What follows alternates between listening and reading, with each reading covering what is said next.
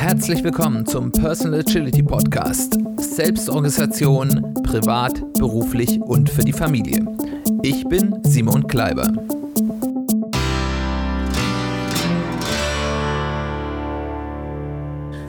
Herzlich willkommen zu einer weiteren Ausgabe des Personal Agility Podcasts. Schön, dass du eingeschaltet hast. Schön, dass du wieder dabei bist. Ja, worum geht es heute? Heute ist die zweite Folge unserer Serie zu den Grundlagen der, Ag der Agilität oder den Grundsätzen der Agilität und wie man aus denen herleitend vielleicht besser agil arbeiten kann. Ich nenne das Agility from First Principles, also von den Grundprinzipien der Agilität her gedacht. Und das Prinzip oder die Grund, ja, das Grundprinzip der Agilität, um das wir uns heute kümmern wollen, ist die Flussorientierung. Die Flussorientierung ist für mich eine sehr, sehr wichtiges Prinzip der Agilität. Es ist ein Prinzip, das ist erstmal in seiner Grundüberlegung ähm, ja, Überlegung eigentlich relativ schnell verstanden. Es ist aber, zumindest ging es mir so, deutlich schwieriger und ich habe dazu deutlich länger gebraucht zu begreifen, wie elementar das eigentlich für die Agilität ist und wie stark das in ganz, ganz, ganz viele Aspekte des agilen Arbeitens hineinspielt. Ich will das heute so ein bisschen zweiteilen. Wir haben in einem ersten Teil möchte ich ein bisschen auf einer theoretischen Ebene kurz erklären, was ist eigentlich Flussorientierung. Alles nur sehr kurz und knapp. Da kann man überall noch unendlich tief einsteigen, aber dass ihr eine gute Grundüber, ja, Grundlage habt, was Flussorientierung ist und was das bedeutet und auch woher das kommt.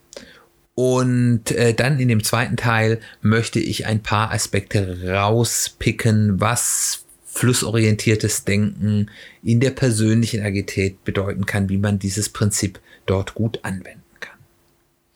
Dann wollen wir mal anfangen. Was ist Flussorientierung?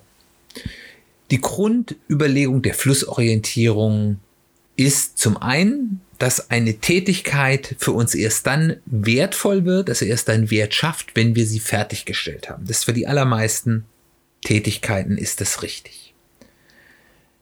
Wenn wir uns dann überlegen, dass wir den Wert möglichst schnell ge generieren wollen, also dass wir für unseren, unsere Mühe, die wir in eine Arbeit stecken, das heißt jetzt Arbeit, Geld, Energie, äh, Herzblut, was auch immer, ähm, möglichst schnell eben auch wieder Wert zurückhaben wollen, bedeutet das, dass unser Ziel sein sollte, dieses wertschaffende Arbeitspaket, um das mal so ein bisschen technokratisch zu bezeichnen, möglichst schnell abarbeiten wollen. Und damit wir es möglichst schnell abarbeiten können, sollte es nicht auf andere warten müssen. Es sollte also im idealen Fluss durch unser, wieder etwas technokratisch, Arbeitssystem laufen und nicht irgendwie in Staus landen.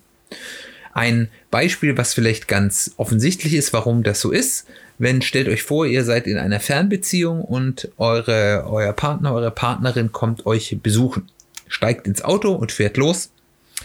Und die Tätigkeit des zu euch fahren generiert für euch erst Wert, wenn euer Partner oder eure Partnerin bei euch angekommen ist.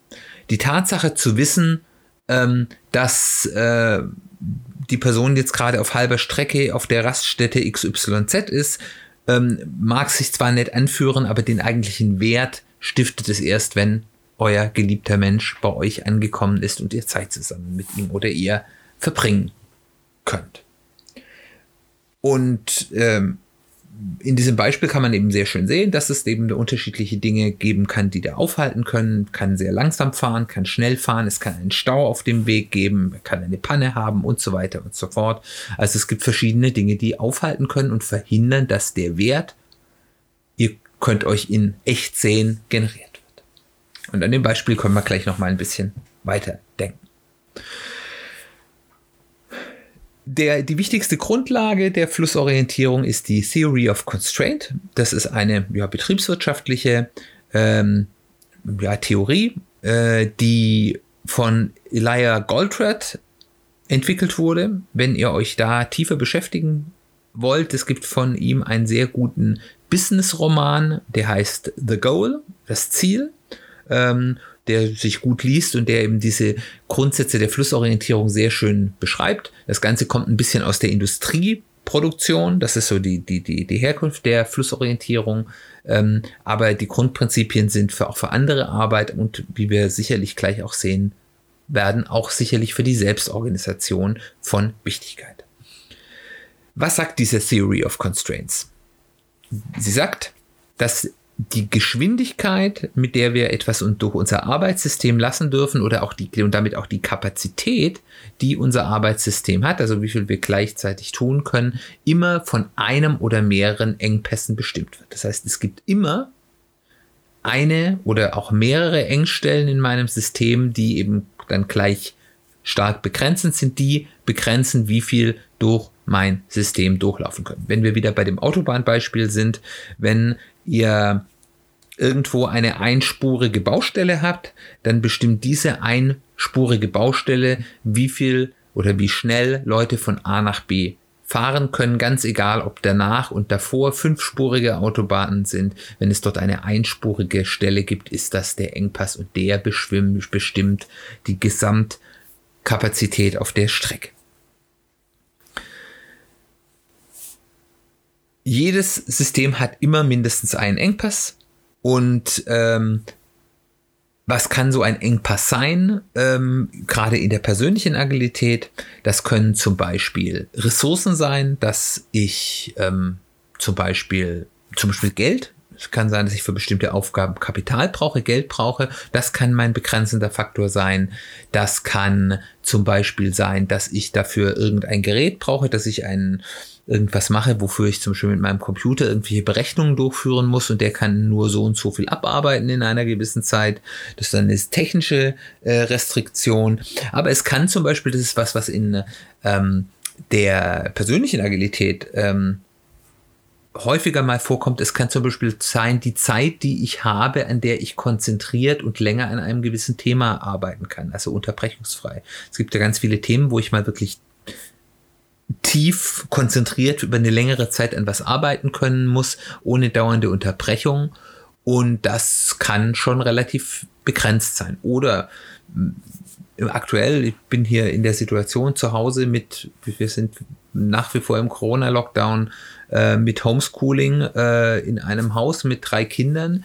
Die Zeiten, wo ich sichergestellt ohne akustische Störungen zum Beispiel einen Podcast aufnehmen kann, sind für mich sehr klar begrenzt. Es sind nur bestimmte Abende, wo ich Zeit habe, das zu tun, wenn die Kinder im Bett sind. Tagsüber, da die Kinder ja aktuell zu Hause sind und nicht in der Schule sind, habe ich diese Zeit nicht. Das heißt, das kann für mich ein begrenzender Faktor sein, wie viel Podcasts ich aufnehmen kann und so weiter und so fort. Es gibt da noch viele andere Überlegungen, aber nur so als Überlegungen, was solche Faktoren sein können. Jetzt haben wir gerade gelernt, es ist egal, ob die Autobahnen drumherum fünfspurig sind oder dreispurig. Wenn es eine einspurige ähm, äh, Baustelle gibt, bestimmt die meinen möglichen, ja, meine mögliche Kapazität in dem System. Und daraus ist dann eben die zweite wichtige Erkenntnis hergeleitet, jede Verbesserung an einer anderen Stelle als dem Engpass verpufft. Das heißt, ich kann an anderen Stellen ganz tolle Verbesserungsmaßnahmen durchführen, also die fünfspurige zu einer sechsspurigen Autobahn ausbauen. Wenn ich das nicht an der einspurigen Autobahn tue, dann ist es zwar nett, aber es bringt keine oder sehr wenig Wirkung. Das ist natürlich immer alles nicht ganz absolut. Und die Theory of Constraints gibt uns dann eben auch ein Regelwerk mit, wie wir eben Verbesserungen in so einem Arbeitssystem durchführen können. Das bedeutet, ich identifiziere den oder die Engpässe. Ich gehe dann in einem nächsten Schritt hin, dass ich diesen Engpass erstmal akzeptiere, wie er ist und versuche ihn ideal auszunutzen. Also Beispiel, die Zeit, die ich habe, konzentriert zu arbeiten, dann überlege ich mir erstmal, wie kann ich denn die Zeit, die ich für konzentriertes Arbeiten habe, wirklich nutzen, dass ich in dieser Zeit genau das tue, wofür ich das am wertvollsten gebrauchen kann, diese knappe Ressource, ähm, und nicht vielleicht irgendwas in dieser Zeit mache, wo ich konzentriert arbeiten könnte, was ich auch zu einem anderen Zeitpunkt tun könnte. Und dann ist der dritte Punkt, ist, ich überlege mir, wie kann ich diesen Engpass erweitern? Wie kann ich die Baustelle von der Einspurigkeit zur Zweispurigkeit bringen, zum Beispiel? Oder wie kann ich in unserem Beispiel mit der Zeit für das konzentrierte Arbeiten, das ich habe, wie kann ich äh, meine, meinen Tag so umgestalten, dass ich mehr Zeiträume habe, an denen ich längere Zeit gut und ungestört arbeiten kann. Ist ein ganz häufiges Thema und es ist gar nicht so einfach, aber es gibt Möglichkeiten, das zu tun. Und wenn ich das getan habe, schaue ich mir wieder an, was ist nun mein Engpass oder was sind nun meine Engpasse. Es kann sein, das ist nach wie vor der gleiche, das heißt, ich habe es nicht so viel erweitert, dass äh, es nicht mehr der Engpass ist. Ähm, dann gehe ich wieder in die Runde. Wie kann ich jetzt diese neue Möglichkeit, die mir der Engpass bietet, ideal ausnutzen und dann, wie kann ich es noch weiter erweitern? Oder ich stelle fest, okay, das habe ich jetzt so weit erweitert, dass jetzt etwas anderes mein Engpass ist, eine andere Stelle, ein anderes Thema. Und dann kann ich wieder dorthin schauen und sagen, wie nutze ich diesen Engpass ideal aus und wie kann ich ihn erweitern. Und so mache ich das immer weiter. Damit werden meine Engpässe immer weniger eng und so kann ich über einen das ist wieder ein äh, immerwährendes Thema in der Agilität, über einen Prozess der kontinuierlichen Verbesserung versuchen, möglichst viele dieser Engpässe zu erweitern und damit meine Gesamtkapazität zu verbessern. Und das ist ein Grundprinzip, das gilt genauso in der Industrieproduktion wie in der Wissensarbeit, wie eben, und das ist ja unser Thema hier, auch in der Selbstorganisierung.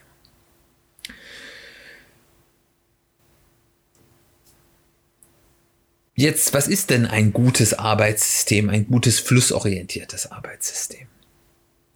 Das ist ein System, was mir zuverlässig eine Aufgabe, die ich jetzt beschließe durchzuführen, mir ermöglicht, die so schnell wie möglich zu erledigen. Was brauche ich dafür? Das erste ist, um ein System, ein Arbeitssystem, sei es eben eine Fabrik oder meine persönliche Arbeitsorganisation am Fließen zu halten, dass es dort immer läuft und ich immer Wert generieren kann, ist es wichtig, dass ich die Flusskontrolle am Eingang ins Arbeitssystem durchführe. Das heißt, ich halte ein System am Fließen, indem ich immer nur so viel Arbeit hineinlasse, wie ich dort auch stetig abarbeiten kann, ohne dass es zu Verstopfungen kommt.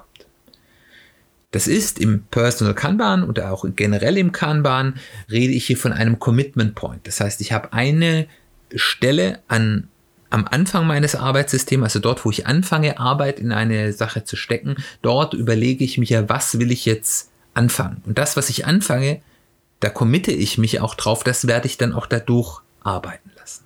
Und ich schaue, dass ich dort immer nur so viel in das System hineinlasse, wie ich auch abarbeite jede Arbeit, die ich mehr ins System lasse, als mein Engpass verarbeiten kann. Und Engpässe können für unterschiedliche Arten von Arbeiten natürlich auch unterschiedlich sein. Das, da wird es dann etwas komplizierter, aber nur nochmal, dass ihr das auch ähm, schon mal verinnerlicht habt, dass der Engpass nicht unbedingt für jede Arbeit das gleiche sein muss, kann zu Verfügung, äh, zu Verzögerungen führen und wird wahrscheinlich auch zu Verzögerungen führen. Und je mehr ich in das System hineinlasse, umso wahrscheinlicher. Also ist ganz einfach, wenn ich auf einer Autobahn sehr, sehr viele Leute auffahren lasse über die Einfahrten das, auf die Autobahn und es mehr Leute sind, als durch diese Baustelle fahren können, was passiert vor der Baustelle? Ich habe einen Stau. Und wenn es nur ein ganz klein bisschen zu viel sind, dann ist es vielleicht nur ein kleiner Stau, aber das geht dann relativ schnell, dass ich nur ein bisschen mehr noch als äh, das reinlassen muss und es, schnell, äh, es staut sich ganz schnell, ganz schön heftig zurück. Und an diesem Autobahnbeispiel kann man auch sehen, dass eine Vollauslastung eines Systems kein erstrebenswerter Zustand ist. Weil wenn wir uns überlegen, was ist die Kapazität von seiner, einer Autobahn, das ist so, dass ich dort meine Autos, eine 100% Auslastung einer Autobahn ist, ich stelle dort Autos Stoßstange an Stoßstange auf die Autobahn. Und was passiert, wenn ich auf eine Autobahn Autos Stoßstange an Stoßstange stelle? Ich habe einen Megastau. Das heißt, eine 100% Auslastung ist kein erstrebenswerter Zustand, wenn ich flussorientiert denke. Und das bedeutet, dass ich versuchen sollte, immer irgendwo bei einer Auslastung, kann man jetzt mal so Pi mal Daumen sagen, von 60 bis 80 Prozent meiner maximalen Kapazität versuchen sollte zu arbeiten und nicht versuchen, das Maximum rauszuholen, weil wenn ich immer am Limit arbeite, dann führt das grundsätzlich zu Stau. Da kommen dann noch andere Dinge dazu. Wenn ich zu viele Dinge gleichzeitig mache, habe ich noch so Dinge wie Taskwechselkosten und Verlängerungen meiner ähm, Cycle Time, also wie lange ich brauche, dass ich etwas durch das System durchbekomme, was ich ja nicht will, weil wir haben ja gerade gelernt, Flussorientierung ähm, ist mein Ziel, dass ich das Arbeitspaket, das ich angefangen habe, so schnell wie möglich auch wieder abschließe, um den Wert zu generieren. Aber mit diesen Themen werden wir uns nochmal ausführlicher in der Folge zum Fokus unterhalten. Da geht es dann auch so um Dinge wie Little Slow. Für die Leute, die Ihnen das schon mal gehört haben ich glaube, das war jetzt erstmal eine ganz schöne Übersicht darüber, eine ganz schöne Übersicht darüber, was Flussorientierung ist und ähm, was so die Regeln sind, die ich mir verinnerlichen muss, wenn ich ein gut fließendes System haben will. Aber was machen wir jetzt mit diesem theoretischen Wissen? Wie können wir das praktisch in der persönlichen Agilität nutzen? Ein paar Punkte dazu. Wenn wir uns also die Grundannahmen anschauen, dann, dass man eben sagt, ich möchte so schnell wie möglich meine wertgenerierenden Arbeitspakete abarbeiten, weil ich erst, wenn ich sie abgeschlossen habe, auch den Wert wirklich nutzen kann, betrachte, kann man daraus schließen, dass es sinnvoll ist, eine Aufgabe immer in die kleinstmöglichen, aber noch wertgenerierenden Teilschritte aufteilen sollte. Das heißt, wenn ich irgendein großes, große Aufgabe habe, schönes Beispiel ist dazu, ich muss irgendwas sortieren zum Beispiel, weil ich zu Hause mal Ordnung schaffen soll, dann macht es wenig Sinn, äh, da ein riesen Sortiersystem zu machen und ich brauche dann Wochen, äh, bis ich alles durchsortiert habe, sondern es macht mehr Sinn zu überlegen, welche kleinen Teilbereich kann ich wie stark sortieren, dass es mir schon einen Mehrwert liefert. Vielleicht muss ich wenn ich meinen Schrank voller Schrauben sortiere, nicht oder Schrauben und Nägel sortiere, nicht erstmal alles in die kleinstmögliche Unterkategorien sortieren, sondern es reicht mir erstmal, wenn ich eine Kiste mit Nägel und eine Kiste mit Schrauben und vielleicht eine mit Holzschrauben und eine mit Metallschrauben mache. Und dann nutzt, bringt mir das schon Wert, weil ich schneller Sachen finde, weil ich dann nicht mehr alles durchsuchen muss, sondern nur noch eine kleine Menge.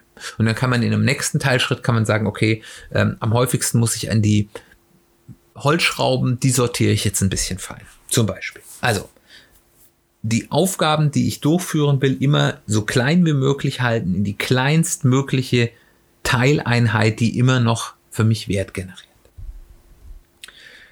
Die zweite, das haben wir schon grob angedeutet, die zweite wichtige praktische Nutzen, den ich hier mitnehmen kann, ist, den Fluss in deinem persönlichen Arbeitssystem bestimmst du am Eingang. Das heißt also, wenn ich mehr schaffen will, darf ich weniger anfangen. Ich darf immer nur so viel anfangen, wie ich auch gleichzeitig abarbeiten kann. Wenn ich zu viele Dinge gleichzeitig mache, und da werden wir, wie gesagt, in der Folge zu Fokus nochmal ganz detailliert drauf eingehen, führt das immer zu einer schlechteren Wertgenerierung, zu einem schlechteren Ergebnis, als wenn ich nur genau so viel anfange, wie ich auch wirklich fertigstellen kann. Und das ist man wird durch unsere moderne Welt so häufig dazu geleitet oder manchmal sogar gezwungen, mehr anzufangen, als man eigentlich sollte oder will. Ähm, und das ist eine ganz große Gefahr, die dann auch wirklich zu Stress und Burnout und anderem führt.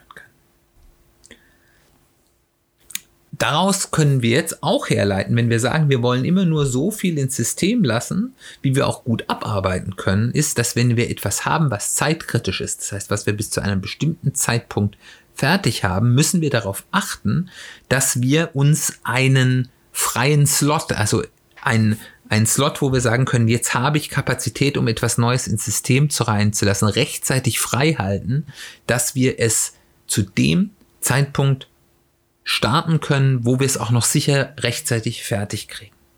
Der Vorteil, den wir haben, ist, wenn wir ein Arbeitssystem haben, was im Fluss ist, können wir relativ gut voraussehen, wann wir etwas fertig bekommen, weil die Wahrscheinlichkeit, dass uns etwas aufhält, was uns in die Quere kommt, deutlich geringer ist. Der nächste Punkt ist, wenn wir unser Arbeitssystem im Fluss halten wollen stört alles den Fluss, was uns daran hindert, an etwas weiterzuarbeiten. Daraus folgt, dass wir, bevor wir etwas anfangen, versuchen sollten, für diesen Teilschritt ziemlich genau zu wissen, wie wir es abarbeiten. Und ihr kennt es vielleicht selbst, häufig sind die Dinge, die ganz lange liegen bleiben und die man ganz lange vor sich her schiebt, die Dinge, wo man nicht so genau weiß, wie muss ich eigentlich anfangen. Und das stört den Fluss, weil ich habe gesagt, ich fange es an und es liegt dann auf meinem Kanban-Board zum Beispiel rum, meinem Personal Kanban-Board und ich denke immer, ah, jetzt sollte ich dran arbeiten oder vielleicht mache ich dann ein bisschen was, aber ich werde nie fertig, weil ich nicht so genau weiß, was zu tun ist. Und es ist von daher sehr klug, dass bevor ich etwas in Arbeit nehme, ich weiß, dass ich es auch arbeiten kann, dass ich die notwendigen Details weiß, dass ich einen groben Plan habe. Die nächste Erkenntnis aus der Theorie, die wir uns hier in die Praxis mitnehmen können, ist, was wir schon besprochen haben, Vollauslastung ist schlecht. Das heißt, versuch immer in deiner Planung so zu arbeiten, dass du noch Reserven hast. Das tut erstens dir gut, wenn man sich nicht die ganze Zeit ähm, ja am Limit bewegt, weil das eben einfach zu Burnout und anderen auch gesundheitlichen äh, Konsequenzen führen kann, aber es führt eben auch einfach dazu, dass ich immer wieder in Stocken gerate, weil dann die kleinste Störung äh, mein, meine Arbeit, meinen Plan durcheinander wirft. Versuche immer ordentlich was zu schaffen, aber so, dass du noch Reserven hast für Unerwartetes, aber natürlich auch für dich selbst, für die Zeit für dich, für ein ausgeglichenes Leben. In der flussorientierten Arbeitsmanagement, was ich Kunden, wenn wir darüber reden, wie, wie, wie managt man denn agil, ein ganz wichtiger Punkt ist, ist auch einer, den ich auch in gewissem Maße für die persönliche Agilität mitgeben würde. Dieser, da gibt es einen, einen Leitspruch, den ich dann gerne den, den Führungskräften mitgebe, der sagt, look for idle work, not for idle people. Also es ist ja in der Praxis so, als Führungskraft schaut man gerne, oh, da sitzt schon wieder einer rum, dem müssen wir jetzt Arbeit geben. Wenn jemand keine Arbeit hat, ist das schlecht. Und das ist, wenn ich weiß, dass eine Vollauslastung schlecht für mein System ist, das falsche Vorgehen. Das heißt, es ist eigentlich, wenn niemand rumsitzt und niemand keine Arbeit hat, dann ist das ein Zeichen dafür, dass ich mein Arbeitssystem überlastet habe. Deswegen ist es sinnvoller, eben zu schauen, gibt es wichtige Aufgaben, die nicht vorankommen. Das ist das, wo ich schauen sollte und als Führungskraft dann nachher darauf reagiere. Wie kann ich das in der persönlichen Agilität anwenden? Da bin ich mein Mitarbeiter und das bedeutet, wenn ich mal Slacktime habe und ich sage, ich habe jetzt mal Zeit, mich auszuspannen, dann sollte ich kein schlechtes Gewissen haben, sondern sagen, okay, das ist jetzt in Ordnung. Vielleicht habe ich ja gerade auch nichts zu tun oder es ist jetzt auch mal wichtig, mal eine Pause zu machen. Worauf ich aber achten sollte, ist, ob ich Dinge habe, an denen ich eigentlich dran bin, die ewig auf meinem, zum Beispiel meinem Kanban-Board, wenn ich ein Personal Kanban-Board benutze, rumhängen oder die sonst einfach nicht fertig werden und die nicht vorankommen. Und da muss ich dann darauf achten und vielleicht dann auch mal ein schlechtes Gewissen haben, warum bleibt denn das liegen? Aber nicht, weil ich mal eine wohlverdiente Stündchen oder halbe Stündchen Freizeit haben. Der letzte Punkt, den ich noch mitgeben will, und das ist vielleicht der, der in der Praxis der mächtigste ist, versucht wirklich die Engpässe, die euer System begrenzen, zu erkennen und an denen zu arbeiten. Ähm, wie kann man eben Engpässe erweitern in der, Person, äh, in der, in der persönlichen Agilität. Ich kann ja nicht einfach sagen, oh, wir stellen da mal noch jemand Neuen ein. Ja, vielleicht ein bisschen schon, da kommen wir gleich dazu. Aber also in ersten Fall ist erstmal sich bewusst werden, was begrenzt mich eigentlich. Und da gibt es dann ganz viele Möglichkeiten. Also ich kann zum Beispiel sagen, ich habe hier eine gewisse Tätigkeit, ähm, die muss ich häufig durchführen. Also die ist jetzt vielleicht für mich nicht so spannend, aber sie muss halt sein für mich zum Beispiel, da ich ja selbstständig bin, ist das Buchhaltung. Ich muss einmal die Woche mich hinsetzen für, je nachdem wie viel los war, für eine halbe Stunde bis zweieinhalb Stunden und mich um Buchhaltung kümmern. Und jetzt kann ich zum Beispiel überlegen, da ist jetzt Zeit, ist mein Engpass. Ich brauche für diese Aufgabe so und so viel Zeit, die kann ich nicht andersweitig nutzen. Und jetzt kann ich zum Beispiel überlegen, kann ich zum Beispiel durch Automatisierung dass ich zum Beispiel sage, bestimmte Tätigkeiten, die ich dort durchführen kann, kann ich mit irgendeiner schlauen Software ähm, irgendwie automatisch machen. Da kann ich dann quasi meinen Engpasszeit hier erweitern, indem ich einfach die Zeit, die ich dann für die Durchführung dieser Aufgabe brauche, reduziere. Ich kann aber auch zum Beispiel über Outsourcing denken. Wir haben ja gerade gesagt, vielleicht ist ja jemand anstellen dann doch auch eine Möglichkeit in der persönlichen Agilität. Das kann zum Beispiel bei der Steuererklärung bedeuten, okay, ich lasse meine, oder bei der Buchhaltung, ich lasse meine Buchhaltung vom Steuerberater machen. Muss ich dann überlegen, das ist natürlich ein Trade-off. Ich tausche Geld gegen Zeit. Das muss ich dann für mich selbst überlegen, ob das für mich wertvoll ist, dieser Tausch oder nicht.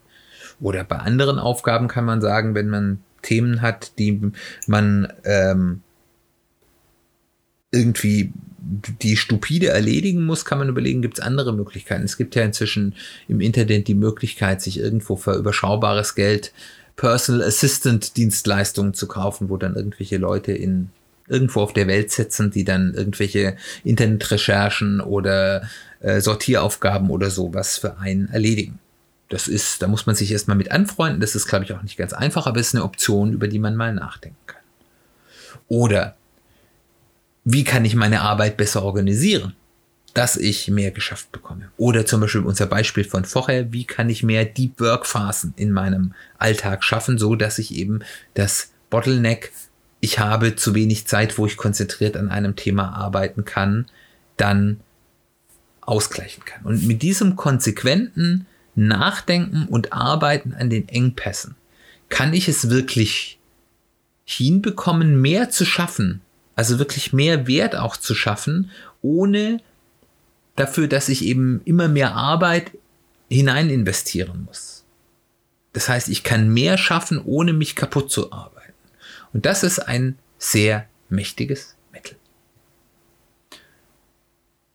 Dann lasst uns das Ganze nochmal zusammenfassen. Flussorientierung, haben wir gelernt, ist eine zentrale Grundlage aller agilen und auch leanen Methoden. Sie führt gerne ein Schattendasein, weil ihre Wirksamkeit und ihre sehr große Wirksamkeit nicht immer so ganz offensichtlich ist. Wenn man sie wirklich begriffen und verinnerlicht hat, macht es den Umgang mit Agilität um ein Vielfaches leichter und bietet ganz viele Ansatzpunkte für einfache und für pragmatische Verbesserungsmöglichkeiten. Ich hoffe, ich konnte euch dort ein paar mitgeben. Wie gesagt, nochmal der Buchtipp The Goal von Elihu Goldratt.